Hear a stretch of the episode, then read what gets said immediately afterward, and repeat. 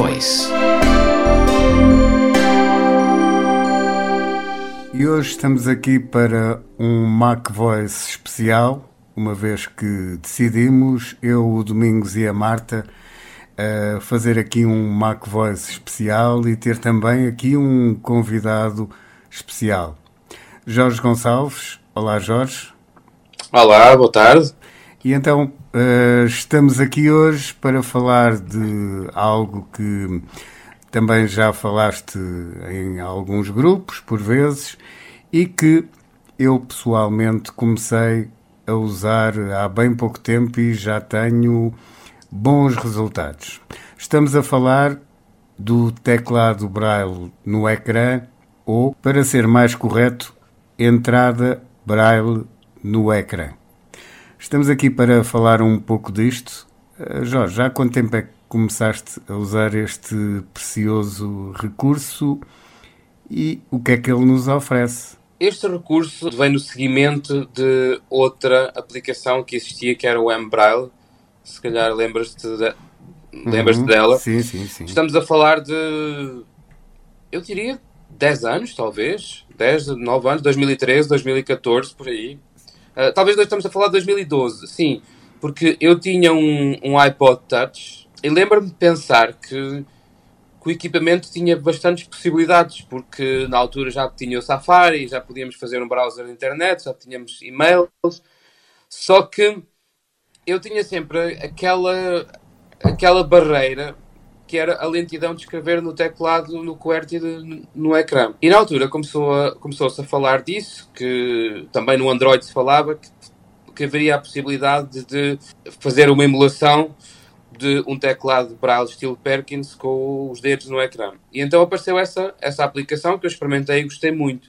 Só que essa uhum. aplicação tinha o problema de, de nós termos de escrever o texto, copiá-lo e depois colá-lo onde necessitávamos. E acabava por não ser prático. Acabava por ter aqui, vá lá, dois passos em vez de um, como está agora, Sim. não é? Sim. E então, a partir do momento em que esta entrada de braille no ecrã apareceu no, no iOS, ou seja, embutida no iOS, a fazer parte do sistema operativo, eu não, não me lembro exatamente em qual foi, mas sim, uhum. mas estamos a falar à, à vontade, 10 anos. Uh, uhum. Estamos, estamos a chegar a uma década disto. E a partir do momento em que ele apareceu, eu eu parece que ganhei, como se diz nos aviões, um afterburn. A minha produtividade no, nos aparelhos iOS passou Voou. de 8 para 80. Exatamente. Voou completamente. E eu, a partir daí, consigo escrever tudo, desde e-mails a documentos, a mensagens de texto, a tudo o que seja necessário, tudo que se possa imaginar que envolva letras e números, verdade. E é, neste conceito, um, quais são as primeiras uh, situações a que devemos estar alerta? Na minha opinião, existem dois pontos que eu acho que as pessoas devem tomar atenção antes de começar a, a utilizar este, este recurso. O primeiro é compreendermos que quando estamos a escrever, ou quando, quando começarmos a escrever, uh, o ponto de referência não são a posição dos pontos da célula, mas sim a posição das teclas num teclado Perkins. Ou seja, quando nós estamos a escrever, não vamos estar a pensar em introduzir pontos de braille como se estivesse uma célula no ecrã, mas sim temos de imaginar uh, os pontos como sendo as teclas de um teclado de estilo Perkins, seja máquina Perkins ou linha braille com teclado. Sendo eles o 1, 2, 3 para a mão esquerda, os dedos indicador, médio e anelar, uh, e o 4, 5, 6 para a mão direita, são sendo os mesmos dedos, indicador, médio e anular. Porque isto causava mesmo muita confusão, tanto a mim como a muita gente que eu já ajudei. Que as pessoas uhum. pensam que, por exemplo, estarem a escrever um O vão introduzir os, vão introduzir os pontos 1, 3, 5, pensando na posição dos pontos da célula. Um bocadinho ao estilo de, de, daquele recurso do iOS que a pessoa desenha a letra. Uhum. Enquanto que no teclado Braille, na entrada Braille, não é isso que acontece. Nós temos de pensar pelos pontos que queremos introduzir sob o ponto de vista do posicionamento dos dedos barra teclas, não é? Uhum. Exatamente. Exato. Ou seja, o segundo ponto que é importante as pessoas pensarem é que existem dois modos de introdução. O modo do ecrã afastado e o modo de mesa. Aí que muitas vezes as pessoas não, não, não pensam nisto. Uh, então vamos lá, vamos lá tentar aqui então explicar as diferenças Sim. entre estes dois modos? A questão que é importante compreendermos é que hum, nós temos dois modos de, de escrever em braille no, no ecrã. O primeiro é o modo de ecrã afastado. O modo de ecrã afastado é basic, basicamente imaginar o telefone encostado, a parte de trás do, do, do iPhone encostado ao nosso peito. Exato. E, e afastá-la um bocadinho de modo que os nossos dedos polegares, polegares estejam a segurar o telefone e os dedos indicador, médio e anelar sejam os pontos 1, 2, 3, no caso da mão esquerda, e na mão direita vão ser 4, 5, 6. Uhum. Portanto, como a, a entrada do carregador está ao lado direito, na verdade estes pontos vão estar localizados de uma forma vertical uns em relação aos outros o que se imaginares é quase a posição inversa da célula, por isso é que é importante imaginar, uh, imaginar isto como do ponto de vista de quem está a escrever. Uhum. Mas uma, Mas uma dúvida Sim. que as pessoas colocam é o carregador fica para o lado direito ou para o lado esquerdo? Ou isso é para o lado direito. Uhum. Para o lado direito. O, o, carregador fica do lado direito e, o, e a e câmara o, fica para o lado esquerdo. A câmara fica para o lado esquerdo, de tal forma que, que quando tu ativas o, essa entrada braille, uh, no rotor ele vai te dizer modo ecrã afastado, carregador à entrada carregador à direita. Uhum. E se estiveres no modo de mesa, ele vai te dizer a modo de mesa, carregador, entrada de carregador à esquerda. Neste modo, o ecrã afastado, os pontos estão de uma forma vertical.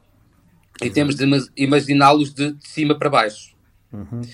No modo de mesa, o modo mesa é um modo bastante interessante porque ele não é, eu não acho muito confortável nos iPhones, uh, mas nos iPads funciona espetacularmente. O modo de mesa vai ser, vamos imaginar o iPhone deitado em cima de uma mesa com a entrada do carregador, cima. o ecrã para cima e a entrada do carregador para a esquerda. E aí os pontos, em vez de estarem na vertical, vão estar, digamos, paralelos uns aos outros. Ou seja, a tua mão vai, ter, vai estar 1, 2, 3, mas os dedos vão estar, digamos, uns ao lado dos outros, em vez de uns em cima dos outros. E isso faz a diferença toda, porque quando tu tens o iPhone nesta posição, se tu utilizares a tua mão, se, puseres, se basta fazermos o exercício de pousarmos os dedos em cima de uma mesa à nossa frente, eles vão estar mais ou menos uh, lado, ao lado uns dos outros. Exatamente. Sendo que, claro, o dedo, o dedo médio está sempre um bocadinho à frente, uh, porque é a posição da anatomia humana, mas tu vais ter sempre o 1, 2, 3 do lado esquerdo e o 4, 5, 6 do lado direito. O que é que acontece? O iPhone tenta adivinhar a posição que a pessoa está a utilizar. E às vezes, não só dá errado, como outras vezes ele, muda sozinho e, e confunde muitas pessoas. Portanto, o iPhone, se uma pessoa achar que utiliza sempre o mesmo modo, eu, por exemplo, disse sempre o modo de ecrã afastado, pode bloquear a posição do modo que vai utilizar. Ou seja, eu, a primeira vez que utilizo no modo ecrã afastado, vou bloquear basta fazer três dedos de cima para baixo, ou seja, do peito para baixo, e ele vai bloquear o, o modo de entrada. E assim, mesmo que uma pessoa uh, esteja a mexer com o telefone, a virá-lo para a direita, para a esquerda, tudo isso, ele vai estar sempre no modo de ecrã afastado. Isso vai permitir que uma pessoa tenha muito mais segurança na entrada, porque os pontos vão estar sempre no mesmo sítio e o, o iPhone não vai estar a, a, interpretar coisas ao contrário, os pontos 4, 5, 6 em vez de ser 1, 2, 3, etc, etc. E outra coisa que também é importante é calibrar os pontos. Porque muitas vezes as pessoas começam a utilizar a entrada braille sem calibrar os pontos. E, e a calibragem de pontos é uma coisa que é importante fazer regularmente. Uhum. Porque... Porque os nossos dedos também mudam de posição, não é? Mesmo os que nossos nós dedos não queiramos. Claro, eles mudam de posição e o iPhone tenta sempre perceber qual é a tua escrita. Ele vai tentar sempre perceber pela posição dos teus dedos pontos é que estás a ativar. E isso às vezes confunde o iPhone. Portanto, é sempre bom. Eu aconselho sempre como uma boa prática, quando ele começa a dar erros, calibrar os pontos, que é 4, 5, 6, 1, 2, 3, rapidamente. Ou seja, primeiro 3, depois outros 3. Ou seja, 4, 5, 6, 1, 2, 3. Portanto, numa, 4, 5, numa... 6, só recordando, uh, na mão direita. Sim. 1, 2, 3 na mão esquerda. Sim, Só porque exatamente. numa fase muito embrionária e as pessoas ainda não. Sim, ainda sim. Não o, som que, o som que se vai ouvir no ecrã é este. Ou seja, três dedos da mão direita e três dedos da esquerda logo a seguir. Mas tem de ser rápido, tem de ser mesmo tac, tac. E isso calibra os pontos. E eu acho que quando uma pessoa tem, por exemplo, o modo de ecrã afastado e calibra os pontos e a posição está bloqueada, é mais de meio caminho andado para ter produtividade nesta. Concordo. Com, é, esta, com esta. Só, só a título de curiosidade, para quem não sabe, eu, eu recorri ao Jorge quando comecei a, a dar atenção a esta, a esta matéria. E porquê? Porque eu não bloqueava o ecrã e depois, quando ia escrever, muitas vezes até já já apareciam lá coisas escritas logo quando eu girava o rotor que eu não, não tinha escrito coisa nenhuma. Acho que este é um passo que não é explicado no site da Apple, mas que é fundamental. Eu acho que é fundamental porque isto para mim eh, é mesmo a diferença entre ser produtivo com um aparelho iOS ou não. Explicámos então aqui os modos de, de Braille, os dois que existem. Quem não conhece nada uh, da entrada Braille no ecrã. Os primeiros passos, uh, primeiro, é verificar se no rotor tem essa opção ou não selecionada. Caso não tenham essa opção eh, selecionada no rotor, terão que ir a definições, acessibilidade, voiceover, rotor e selecionar essa operação. A partir daí, é que podem começar uh, a utilizar a entrada Braille no ecrã. E o primeiro passo, penso eu, é decidirem se querem usar o Braille uh, mesa ou ah, o Braille okay. afastado.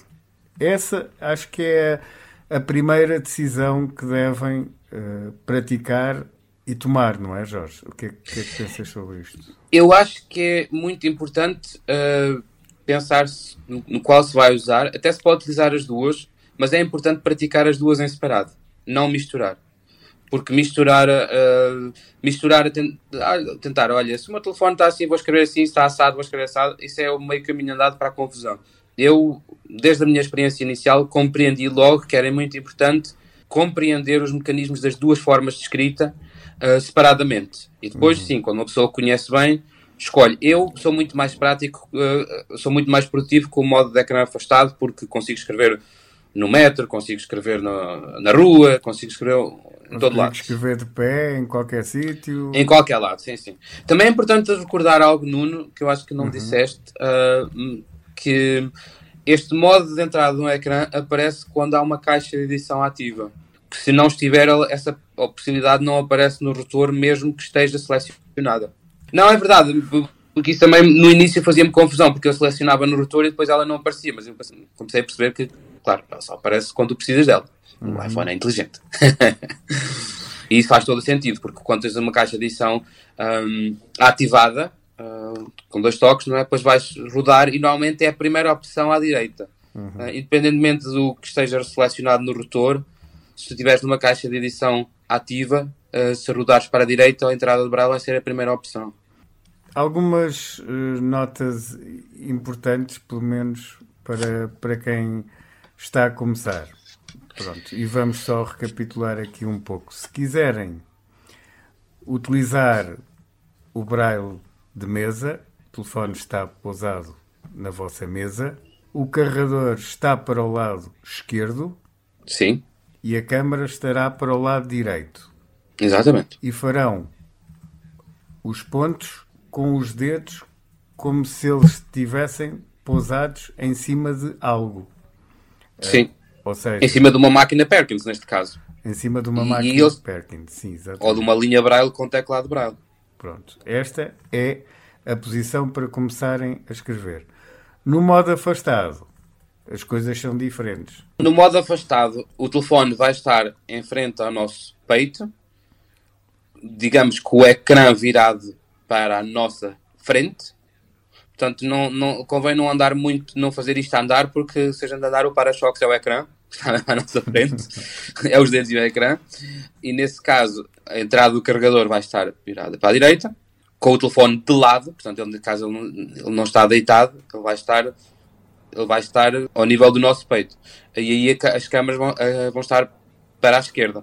Outra coisa que também acho importante salientar é que a entrada de Braille está sujeita à tabela que está selecionada, a tabela Braille que está selecionada no, nas nossas definições de Braille, porque quando uma pessoa utiliza várias tabelas, pode haver alguma confusão. Portanto, no caso escrever português, em inglês, tens que mudar a tabela para inglês e depois, se quiseres escrever em português, também tens que mudar.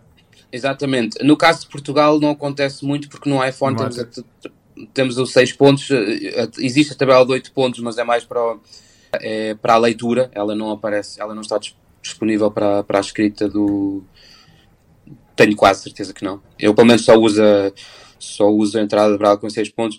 Nos casos, por exemplo, de, de língua como a inglesa, onde existem várias tabelas, eh, não sei se sabes, Nuno, que há poucos anos entrou aqui uma tabela que é o, o Braille unificado, que é UEB, uhum. que é United English Braille, que basicamente substituiu todas as tabelas nacionais da tabela americana, canadiana e britânica e tudo isso. Só que muita gente continua a gostar das tabelas antigas, então tu em inglês, por exemplo, podes ter aqui o inglês do Reino Unido ou o inglês do UAB e às vezes as pessoas confundem-se. E depois, e depois há a questão, a grande questão do braille contraído e não contraído. Sabes que aqui nos países de língua inglesa é toda uma loucura sobre o braille contraído, o braille, o braille grau, grau 2. Uh, praticamente todos os documentos oficiais da RENIB aqui no Reino Unido são tudo se calhar é bom explicar só para, rapidamente, para quem não sabe o que é que é o, o braille contraído. Sim, uh, o braille contraído é basicamente o, o braille abreviado. abreviado, onde tu tens símbolos que representam sons. Digamos que o TH vai ser um só um sinal. o NH o... vai ser outro o NH vai ser outro, e assim sucessivamente. Portanto, no braille português podemos fazer tudo. Sinais de maiúscula, sinais de número, uh, como faríamos uh, em qualquer Perkins. outro processo. Uhum. Numa Perkins, se tu fizeres 4, 6, vai ser a, a, próxima letra vai ser maiúscula. Se fizeres 4, 6 duas vezes, todas Sabemos as letras... a palavra, ou... a palavra vai ser maiúscula. Uhum. E o mesmo acontece com com o sinal de número. Aqui há um pequeno bug do iPhone, do, da Apple que nunca foi corrigido, que é quando tu fazes o sinal de número, ele vai dizer zero. Verdade. Mas não é zero, é sinal de número. Pronto. Mas tirando esses bugs, portanto, conseguimos Sim. fazer praticamente uh, tudo. tudo. E acentos incluídos, uh, os Os agudos, atil, uh, se convexa lá tudo, uh, todos os, os sinais portugueses, as vírgulas.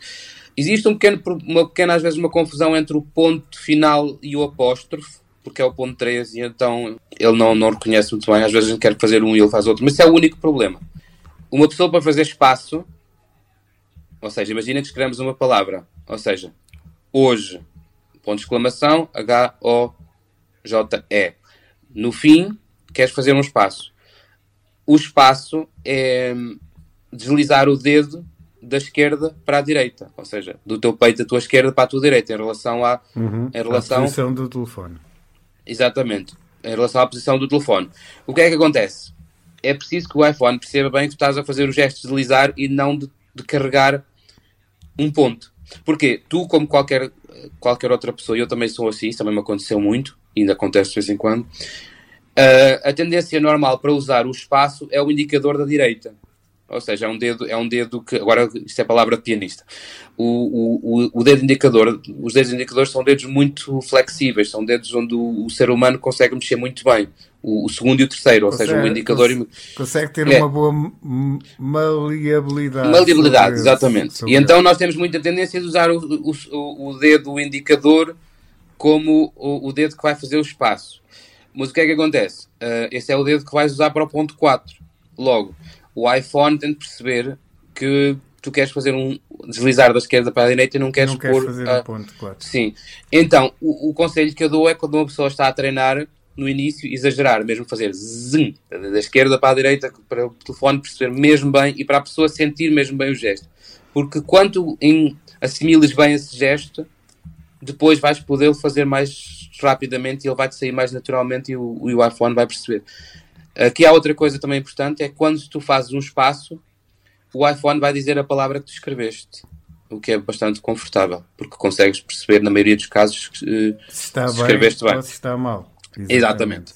Portanto, deslizar da esquerda para a direita é um espaço. E o inverso, da direita para a esquerda, já, já agora, é o backspace. Ou seja, o retrocesso. Vai, o retrocesso vai apagar a letra que se escreveu. Ou o espaço. Ou o número, ou o que seja. Outra situação são as novas linhas, não é? Sim. Portanto, as novas linhas, uh, tu vais deslizar, em vez de um dedo, vais deslizar dois. Ou seja, em vez de fazer o espaço, vais deslizar dois dedos, normalmente o, o indicador e o médio da mão direita, e ele vai te dizer nova linha. E o gesto inverso é muito interessante, isso é algo que, que eu achei muito útil, é poder apagar palavras inteiras. Ou seja, se deslizares dois dedos da direita para a esquerda, ele vai-te apagar a palavra anterior. Outra coisa que para mim é fundamental é o corrigir palavras. Ele diz-nos que a palavra está errada, nós arrastamos um dedo para baixo uhum. e vão-nos aparecer as várias palavras que podemos utilizar. Quando a palavra está correta, nós damos um, um espaço.